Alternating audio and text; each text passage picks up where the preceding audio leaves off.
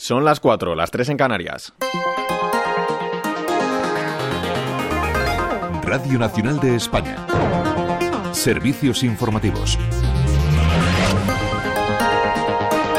Buenas noches. Empieza una semana decisiva para aprobar la proposición de la ley de amnistía. El jueves termina el plazo límite fijado para que PSOE y Junts anuncien si hay acuerdo o no, una norma que ambas formaciones siguen negociando y sobre la que se han pronunciado otros partidos favorables a esta ley que piden a la formación de Puigdemont que vote sí. Entre ellos, Esquerra Republicana, que a través del presidente catalán, Per Aragonés, ha pedido a Junts que apoye esta ley para que sea aprobada cuanto antes. Jorge Merallo. Aragonés añade que primero hay que sacar adelante el texto y después ver si hace falta alguna otra medida pero esto una vez que haya comenzado la aplicación de la norma. Una ley que, según el presidente de la Generalitat, es sólida y robusta. El dirigente de los comunes, Jaume Sens, confía en que el acuerdo esté, estará firmado antes de que termine el plazo.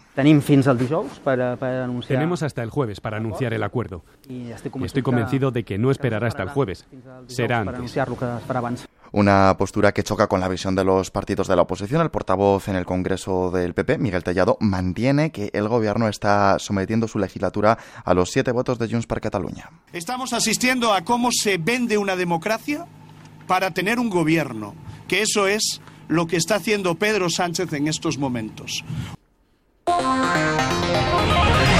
Del exterior en Francia, en una sesión conjunta en Versalles de la Asamblea Nacional y el Senado, este país se va a convertir en el primero del mundo que protege en su constitución la libertad garantizada del derecho al aborto. Una reforma constitucional que cuenta con el voto favorable de ambas cámaras y que llega como respuesta a la limitación de este derecho en otros países europeos o en los Estados Unidos. Y delegaciones de este último país, de Estados Unidos, de Qatar y Egipto, continúan hoy en el Cairo las reuniones para tratar de lograr un nuevo alto el fuego en Gaza. Unas reuniones en las que no está presente la delegación israelí después de que jamás no enviase al gobierno de Tel Aviv la lista de los rehenes que continúan con vida. Ese era uno de los requisitos que Israel ponía para estar presente en esas negociaciones. La postura del ejecutivo de Netanyahu deja en el aire de nuevo ese acuerdo para una tregua en Gaza durante la cual se produciría la liberación de rehenes israelíes por un lado y por otro la entrada de ayuda humanitaria en la franja y la excarcelación de presos palestinos. Y de vuelta a nuestro país, hoy conoceremos los datos de paro y afiliación a la seguridad social de febrero, un mes que según anticipa el Ministerio de Trabajo va a dejar datos positivos